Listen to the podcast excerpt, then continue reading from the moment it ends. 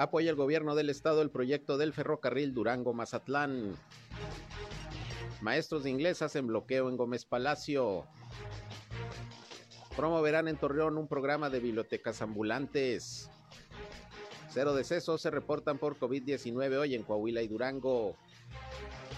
Inician los trabajos de mantenimiento del Parque Industrial Oriente.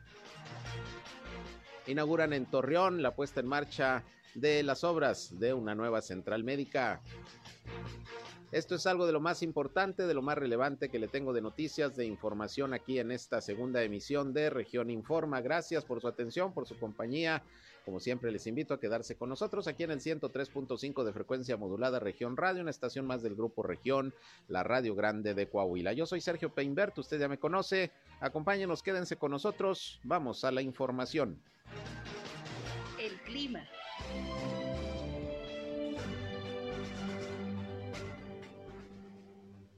El día de ayer tuvimos nuevamente temperaturas mucho, muy calurosas aquí en la comarca lagunera, temperaturas que volvieron a rebasar los 40 grados centígrados. Eh, son temperaturas a los que ya nos estamos tomando aquí los comarcanos, ya tenemos temperaturas mucho, muy frías, perdón, calurosas y calurosas también por la mañana. El día de hoy estamos esperando temperaturas máximas entre los 40 a 42 grados centígrados y en las mínimas de los 24 a 26 grados para el día de mañana. El día de hoy estamos esperando un poco de viento hacia las horas de la tarde, nada de cuidado, todavía no estamos eh, en alerta por alguna solvanera o algo similar. Sin embargo, si nos vamos de la tarde, está nublando un poquito después de las 6 de la tarde, muy probable que para el día de mañana, por la mañana, tengamos alguna lluvia muy, muy ligera en las primeras horas de la mañana. Sin embargo, también nada de cuidado, solamente esas precipitaciones que solamente impulsan los coches. El clima. Bien, pues ahí tiene usted el reporte, como siempre puntual de José Abad Calderón, previsor del tiempo de la Comisión Nacional del Agua, que todas las mañanas nos da luz de cómo andamos en la cuestión meteorológica. Mucho calor, ya ves, seguimos por arriba de los 40 grados centígrados todos los días prácticamente, así que pues a cuidarse, no hay de otra de las altas temperaturas. Y bueno, como siempre les invito no solo a escucharnos, sino también a entrar en contacto con este espacio. Nuestra línea telefónica 871-713-8867 nos pueden llamar o nos pueden mandar mensajes de WhatsApp, sobre todo si tienen algún problema en su comunidad, en su calle, en su colonia, en su ejido, requieren la atención de alguna autoridad, se pueden comunicar con nosotros, queremos ser en este espacio en particular un enlace entre ustedes y las autoridades para que los problemas de su comunidad se puedan resolver. También se pueden comunicar con nosotros y seguirnos en las redes sociales y medios digitales. Estamos en Facebook y en Instagram en región 103.5 Laguna. Transmitimos ya en vivo y en directo por Facebook Live. Un saludo a quienes nos siguen en esta red social. Gracias por sumarse a esta transmisión desde nuestra cabina de radio. Y también, ya saben, a mí me encuentran en Sergio Peinber Noticias, en Facebook, en Twitter, en YouTube, en Instagram y en sergiopeinber.com, mi portal web de información que les invito a visitar ya con sorpresas, con nuevo diseño, ahí para que estén también siempre bien informados a través de mi portal de noticias. Y son las 13 horas, la una con 5 minutos, tiempo de irnos con lo más importante hoy en las noticias. Y vamos a arrancar el día de hoy con los reportes de el COVID-19 en Coahuila y en Durango, en donde, bueno, en la entidad duranguense no se registraron decesos, afortunadamente sí una defunción aquí en Coahuila. Vámonos con los datos de Coahuila precisamente, se reportan, fíjese usted, ¿eh? 94 nuevos casos positivos, 94, luego de que hace dos semanas todavía andábamos por ahí de menos de 10 diarios, pues ahora llegamos casi a los 100 casos. Ese es el reporte nada más el día de hoy. Evidentemente ya una quinta ola de COVID-19 se está presentando. Afortunadamente no está aumentando eh, de manera alarmante el número de, de, decesos o de hospitalización, pero sí los casos ya van creciendo. Hay que tener mucho cuidado, hay que seguirnos eh, cuidando, observar los protocolos sanitarios, no deje de utilizar el cubrebocas, mire, porque van en aumento los casos. 94 nuevos contagios, una defunción. Los nuevos casos son 44 de Saltillo, 14 de Torreón, 10 de San Buenaventura, 7 de Piedras Negras, 4 de Monclova, 3 casos en Sabinas, 2 respectivamente en Cuatro Ciénegas, en Frontera, en Ramos Arispe y 1 en Acuña, Castaños, Matamoros, Nadadores, San Juan de Sabinas y San Pedro, en una buena cantidad de municipios de la entidad casos de COVID-19, la quinta ola que prácticamente aquí está ya. Lo han dicho ya los especialistas y las autoridades. Con estos números llega a Coahuila 148.050 casos positivos de virus SARS-CoV-2 desde el inicio de la pandemia y son 8.810 los decesos con la defunción que hoy se reportó.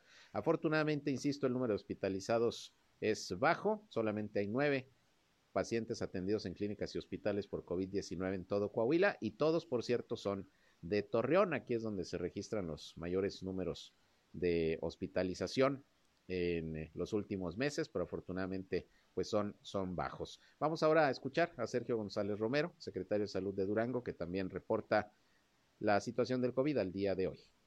Vean que el número de fallecimientos afortunadamente no ha aumentado y el número de afectados en positivo son 66.337. Hoy reportamos ocho casos, tres del, municipio de Durango y cinco de Gómez, que fueron dos hombres y seis mujeres.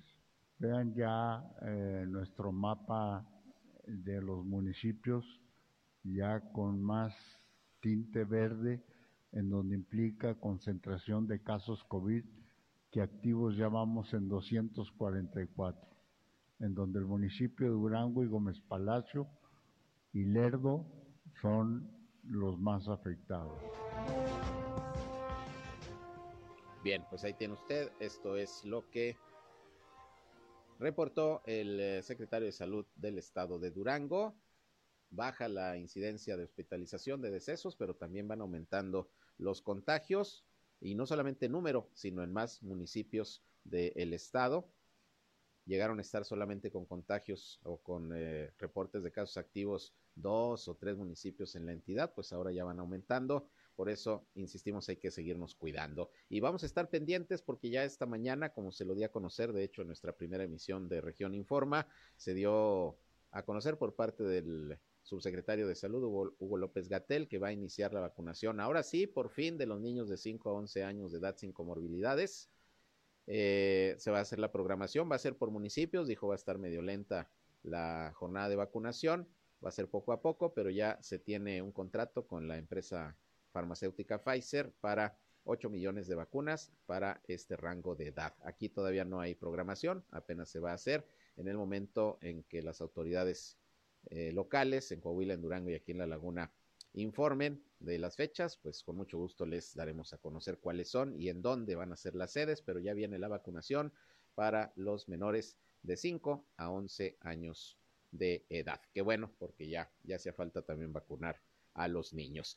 Más en estos momentos en que ya ve, se está presentando una quinta ola de contagios. Bien, en otros asuntos y hablando de Durango, eh, José Rosa Saispuro, el gobernador, hoy mencionó que pues eh, apoyará en la medida de lo posible y lo que le resta de su administración eh, el gobierno de Durango al proyecto anunciado por parte del gobierno federal de la creación de un ferrocarril Durango-Mazatlán y la creación de un puerto especial allá precisamente eh, en, en, Mazatlán, dentro de los planes de infraestructura que hay precisamente por parte de la administración del presidente López Obrador. Eh, dijo que también son varias las empresas que estarían ahí ya interesadas en sacar adelante este proyecto que no es nuevo, pero que por fin a lo mejor se va a hacer una realidad. Vamos a escuchar lo que sobre este proyecto del plan eh, de infraestructura del tren Durango-Mazatlán dijo hoy el gobernador Rosa Saispur.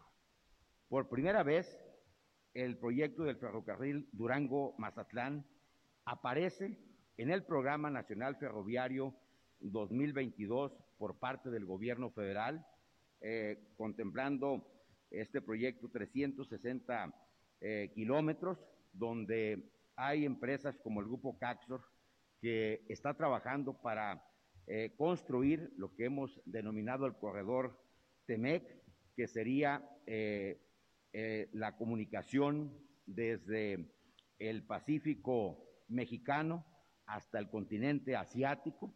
Y por eso la importancia de en este proyecto del ferrocarril pues de la construcción de un puerto de altura en Mazatlán para que podamos tener esa conectividad con eh, el continente asiático y donde Durango, entre otras entidades, junto con Sinaloa, seríamos de los estados donde no solo se generaría una mayor infraestructura, sino que generaría también mejores condiciones para un desarrollo este, hacia el futuro.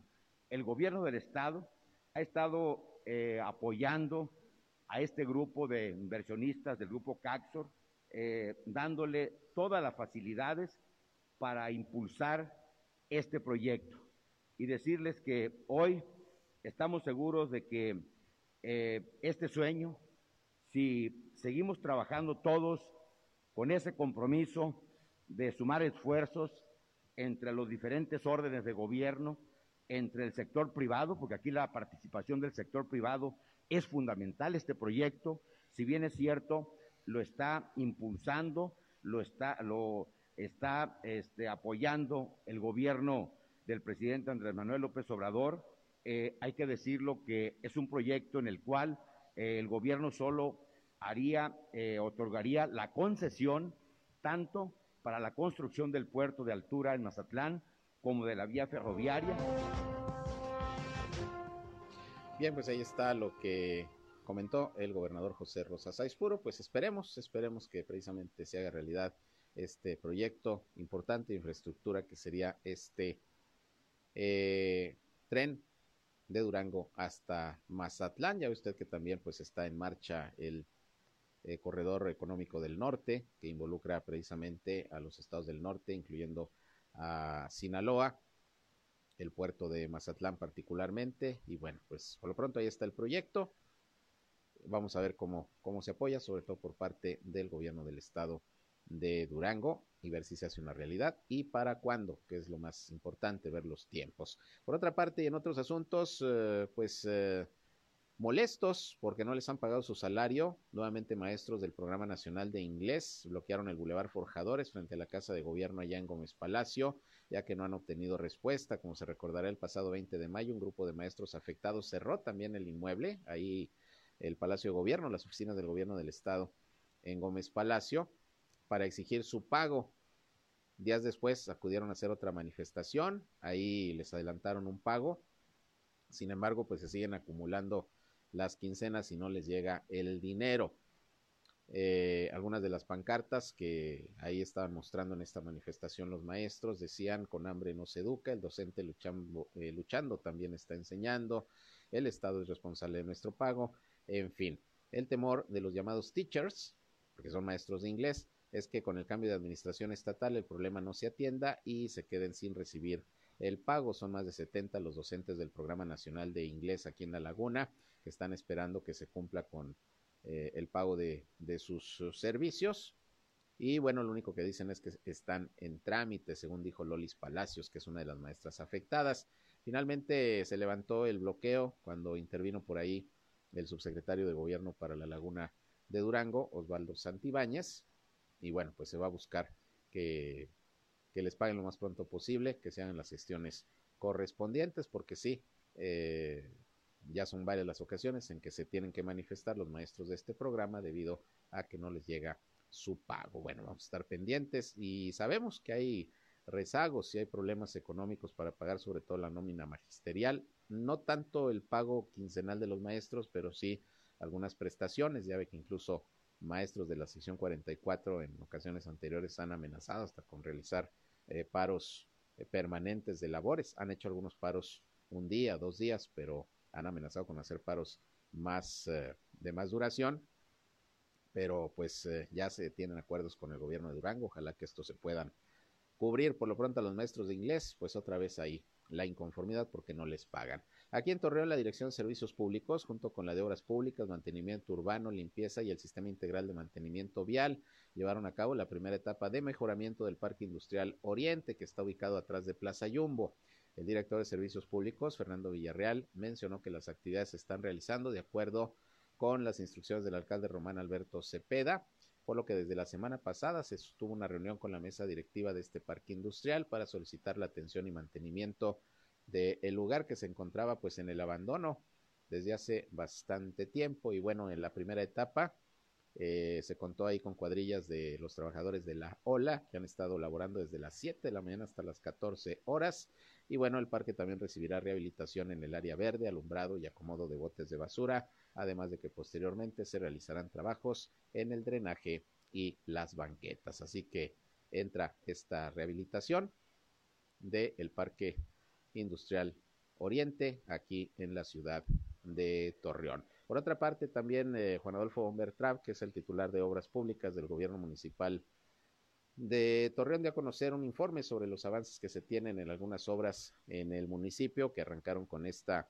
administración. Dijo que algunos compromisos ya se han venido cumpliendo en tiempo informa. Dijo que, por ejemplo, los aproximadamente 155 millones de pesos que están contemplados dentro del programa operativo anual para obra pública, eh, van a invertirse en 110 obras que deberán terminar eh, listas a finales del año. 68 ya fueron autorizadas y ya están en obra civil o infraestructura vial. Estas obras son principalmente en el centro histórico y en algunos otros sectores de la ciudad. Por otra parte, el funcionario dijo que en lo concerniente al Fondo de Infraestructura Social Municipal, cuyo techo es de 124 millones de pesos, se va a distribuir en localidades con alto nivel de rezago social y zonas de atención prioritaria. Y a la fecha 60 obras se han autorizado, como le decía, para ejecutarse, por lo que estimó que se va a cumplir con lo acordado en la reunión del pasado mes de abril por parte del Comité de Planación y Desarrollo Municipal. Es el avance que se tiene en los proyectos de obra aquí en Torreón, precisamente para, para este año, con diversos, diversos fondos. Y hablando de obras, bueno, pues eh, ayer por la noche, fíjese que el alcalde Roban Alberto Cepeda, eh, así como el gobernador Miguel Riquelme, estuvieron presentes en la ceremonia de colocación de la primera piedra de un nuevo complejo médico que se llama Más Médica, que es un proyecto en el, cambio, en el campo de la atención a la salud que va a estar ubicado en la zona norte de la ciudad. Ahí el alcalde felicitó a los inversionistas por la visión y sobre todo por haber puesto los ojos en Torreón para desarrollar este proyecto y que bueno, en fecha próxima será terminado pues para seguir aportando a los servicios médicos que hay muchos y de calidad, hay que decirlo, aquí en la ciudad de Torreón, así que este complejo médico ayer se colocó la primera piedra de este, este plan, este proyecto importante y en una zona pues de gran crecimiento de la ciudad, como es el sector norte, allá por todo lo que es senderos, viñedos, allá rumbo al estadio eh, Corona. Ahí es parte del crecimiento que se está dando en, eh, en la ciudad de Torreón. Bien, vámonos a una pausa y regresamos. Son las 13 horas ya, la una casi con 20 minutos. Le reitero la Invitación para que nos llamen al 871-713-8867. Volvemos en unos momentos con más noticias.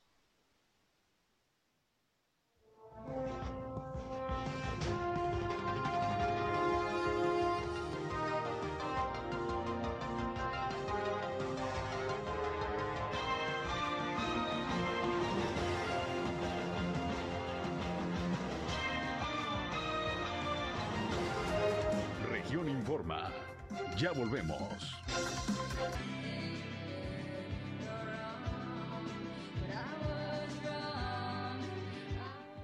Bien, regresamos, vámonos con más información. Son las 13 horas, la una con 25 minutos. Y bueno, déjeme, le comento que hoy el, tuvo un encuentro con los medios de comunicación.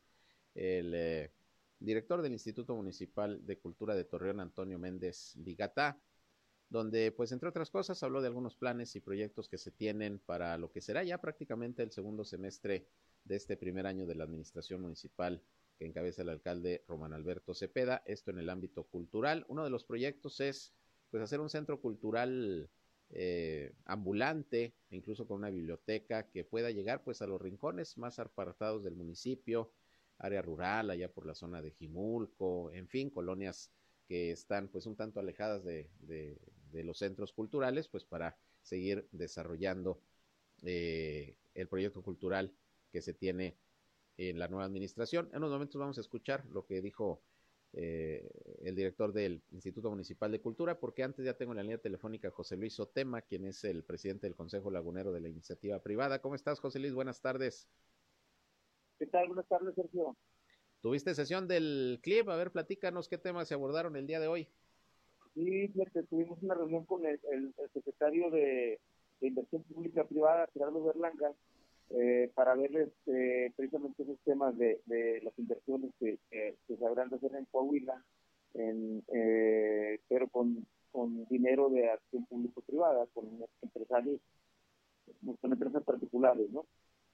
Eso es. ¿Y qué les dice? ¿Qué proyectos hay? ¿Cómo van? Mira, eh, el, tema más interesante, de hecho, es un proyecto que se, han comentado en, las reuniones del impuesto sobre nómina, de, de seis libramientos que se tienen, que se quieren hacer para el corredor eh, económico del norte, para, para, para detonarlo, ¿no?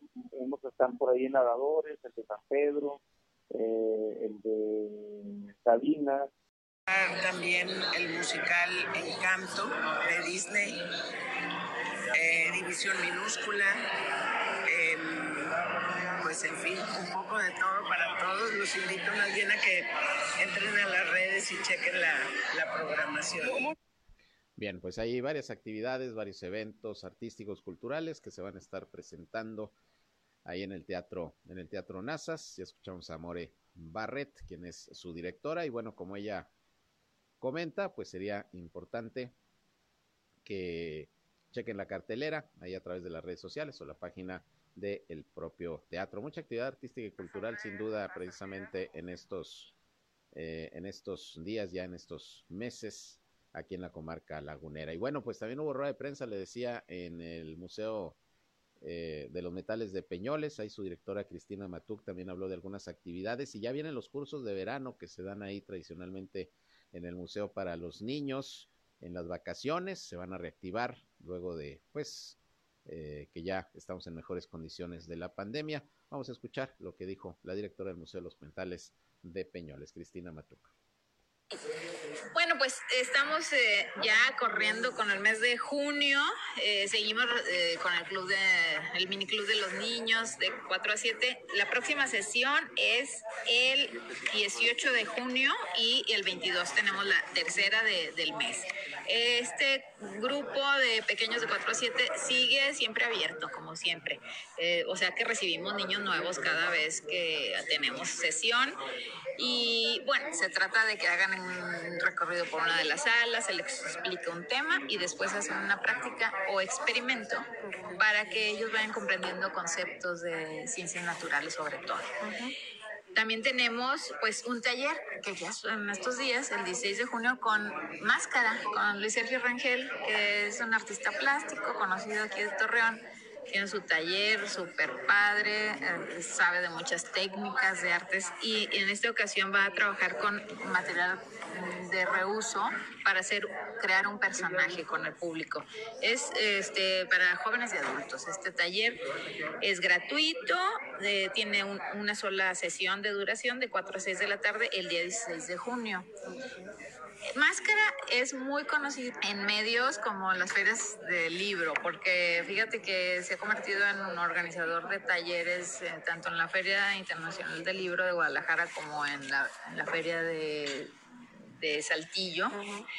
Y creo que aquí todavía conocemos poco de su trabajo en este aspecto, ¿verdad? De, como tallerista. Siempre tiene propuestas muy interesantes y creo que es una gran oportunidad de trabajar con él y esperamos que la gente se inscriba. Sí, todavía tenemos cupo. Y bueno, pues lo más importante que también eh, este, para los papás, lo más importante ahorita es estar pensando qué vamos a hacer con los niños, ¿verdad? y bueno, pues este, en esta sintonía estamos anunciando ya nuestros cursos de verano para julio. El primero es para los pequeños y empieza el 12 de julio, eh, es una semana, de 12 al 16 de julio, de 9 a 1 de la tarde.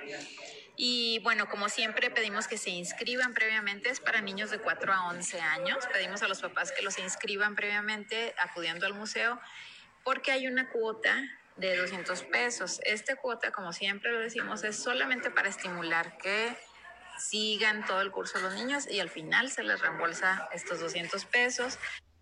Bien, pues ahí tiene usted también la oportunidad para que sus hijos tengan algo que hacer productivo, aprendan durante las vacaciones. Museo de los Metales también da estos cursos de verano que son prácticamente gratuitos, le cobran 200 pesos a la hora de inscribir al niño, pues nada más para comprometerlo a que esté acudiendo. Ya cuando termine el curso, si cumplió con sus asistencias, le regresan los 200 pesos. Esa es la idea para que le tomen mayor interés. Pues actividades artísticas, culturales, ahora ya también Mm, eh, cursos de verano que comienzan a anunciarse aquí en la ciudad de Torreón y en la comarca lagunera, porque otras instituciones, eh, organismos, pues ya también se están preparando y organizando concursos de verano, ahorita que ya se, se puede, aunque estamos en una quinta ola de la pandemia, por lo que todo parece indicar, y el aumento de contagios, de todas maneras las condiciones ya no son como los dos años anteriores y por eso se pueden realizar más estas actividades. Vamos a una pausa y regresamos, le tengo más información. Estuvo por aquí el presidente nacional de Coparmex,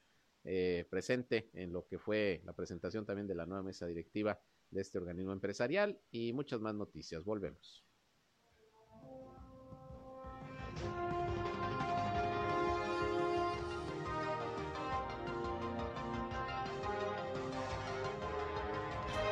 En un momento regresamos a Región Informa. Bien, es la una de la tarde con 43 minutos y como les decía antes de ir al corte, se encuentra aquí en Torreón José Medina Mora, es el dirigente nacional de Coparmex y me da mucho gusto volver a saludarlo en este espacio. Platicamos hace unos eh, meses cuando vino también a la presentación de la mesa directiva de Coparmex Laguna. Gracias por contestarnos la llamada, presidente. Buenas tardes. Muy buenas tardes, qué gusto saludarte nuevamente. Igualmente, presidente, pues platícanos cómo va trabajando Coparmex aquí en La Laguna, cómo ve a este grupo empresarial? Sí, bueno, para Coparmex Nacional es motivo de celebración eh, cuando tenemos un evento como el de día, el día de hoy, que será la toma de compromiso del nuevo consejo y nuevo presidente del sector empresarial de La Laguna, que he tenido oportunidad de dialogar con los consejeros y veo un grupo empresarial eh, muy proactivo, con mucho interés en participar, en lograr eh, ese empuje que distingue a las empresas en la laguna para poder eh, tener un mayor desarrollo económico, pero también un desarrollo inclusivo, es decir, que además del desarrollo económico se ve el desarrollo social y el desarrollo sustentable. Entonces, muy contento de estar el día de hoy aquí en Torreón. En ese sentido, eh, señor Medina Mora, pues platíquenos sobre esta propuesta del modelo de desarrollo que propone Coparmex, pues en el marco de un gobierno federal que a veces como que se contrapone mucho a lo que los empresarios pudieran estar proponiendo. Los indicadores económicos se están preocupando, como la inflación, por ejemplo. Eh, ¿Cómo está el país económicamente? ¿Cómo lo está viendo Coparmex en estos momentos? Y bueno, todavía eh, estamos en medio de los efectos de esta pandemia del COVID-19. Recordarás que eh, la caída de la actividad económica en el 2020, los cinco meses que estuvo cerrada la economía, eh, se perdieron un millón de mil empleos. La caída del Producto Interno Bruto en el 2020 fue de 8,5%, por cierto, el doble de lo que cayeron en promedio en los demás países del mundo. Eh, y el rebote en el 2021 fue solo del 5%. La expectativa de crecimiento en este 2022 está entre el 1 y el 2%. Quiere decir que vamos a haber recuperado el nivel de la actividad económica que teníamos previo a la pandemia. Será hasta el 2023 que lo recuperemos. Por cierto, el único país en América Latina que no ha recuperado ese nivel de la actividad económica previo a la pandemia. Eh, y como bien comenta, esto está acompañado de un proceso inflacionario, es una inflación internacional. Y ahí hemos tenido el diálogo con el gobierno federal para lograr este acuerdo voluntario entre el gobierno y la iniciativa privada, donde las empresas eh, voluntariamente apoyan para que no se trasladen el aumento de costos a los precios de 24 productos, pero también el gobierno pone de su parte para que se logre contener, aunque sea marginalmente, la inflación. Claro. Ahora, en el terreno político, pues como que anda muy movido el ambiente, ¿no? Ya con prácticamente una sucesión que, que arrancó presidencial, sobre todo en Morena, resultados electorales del pasado 5 de junio. En el terreno político, ¿cómo están viendo el, el panorama, presidente? Lo, que vemos en Coparmex es que eh, lo que sucedió ahora en las elecciones en seis estados es eh, producto de la democracia, es decir, eh, no hubo un solo partido de coalición que ganara todo, eh, pero tampoco hubo un solo partido de coalición que perdiera todo, y, así es la democracia. Eh, quizá el tema pendiente que nos queda es una baja participación, eh, en donde eh, pues sí, es una tarea que tenemos desde la ciudadanía, desde Coparmex, el que logremos impulsar a que un mayor porcentaje de la ciudadanía acuda a, a, votar, porque esa es la manera en que la democracia avanza.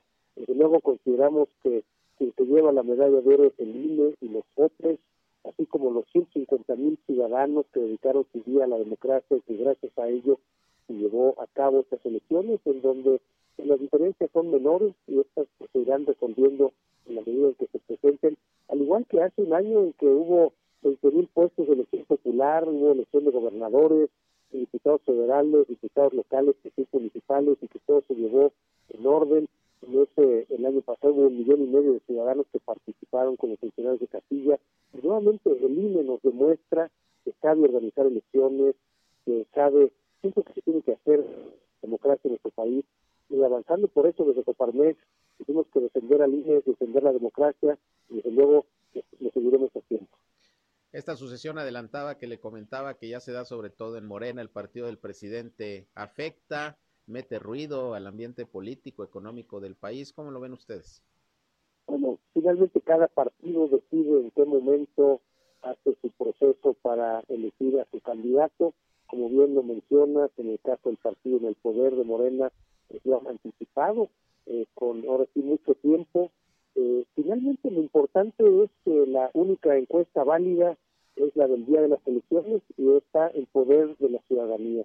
Eh, lo vimos en las encuestas eh, de las elecciones que tuvimos recientemente en los seis estados, en donde pues las encuestas que señalaban quién ganaría, pues nunca le atinaron en cuál sería, inclusive en algunos casos en encuestas que no atinaron porque se demuestra que la única encuesta válida es el día las elecciones, entonces independientemente de que los partidos anuncien con mucha anticipación a sus candidatos o lo anuncien ya más cerca de las elecciones, importante es la decisión que toma cada ciudadano el día de la votación, este voto sea libre, es importante que no esté ligado a ningún tipo de, eh, de situación en donde se pueda condicionar el, apoyo de los programas sociales a que se emita su voto en algún sentido o en otro, y eso es lo que tenemos que defender. Este voto sea libre, secreto, que cada ciudadano decida eh, qué candidato, candidata, qué partido es su mejor opción, y de acuerdo con eso eh, sigamos viendo cómo avanza la democracia en nuestro país. Finalmente, presidente, a reserva de que quiera agregar algo, ¿en qué momento se encuentran a tres años y medio de a tres años y medio de la administración del presidente López Obrador las relaciones entre los empresarios y el gobierno y sobre todo Coparmex que ha sido especialmente crítico con la actual administración y por un lado el presidente que constantemente pues le estupe a los empresarios por una u otra razón. ¿En qué momento están estas relaciones? Sí, lo que hemos decidido el Consejo Nacional de Coparmex ha sido apostarle al diálogo de tal manera que podamos eh, resolver los grandes desafíos que tenemos como país. Sabemos que pensamos diferente al gobierno, esto no nos asusta, consideramos al revés que esto permite que las decisiones, los, los proyectos eh, sean más enriquecidos a la hora de contemplar, de incluir otras perspectivas. La postura que tenemos en Coparmex, desde luego, señalar lo que el gobierno hace bien y hablamos del gobierno federal, estatal y municipal, eh, pero también señalar cuando vemos que algo no va en el sentido que le conviene al país, y esto lo hacemos con todo respeto, lo hacemos lo hacemos siempre con propuestas, de tal manera que no nada más se señale lo que está mal, sino que planteamos qué es lo que se puede hacer diferente por el bien del país.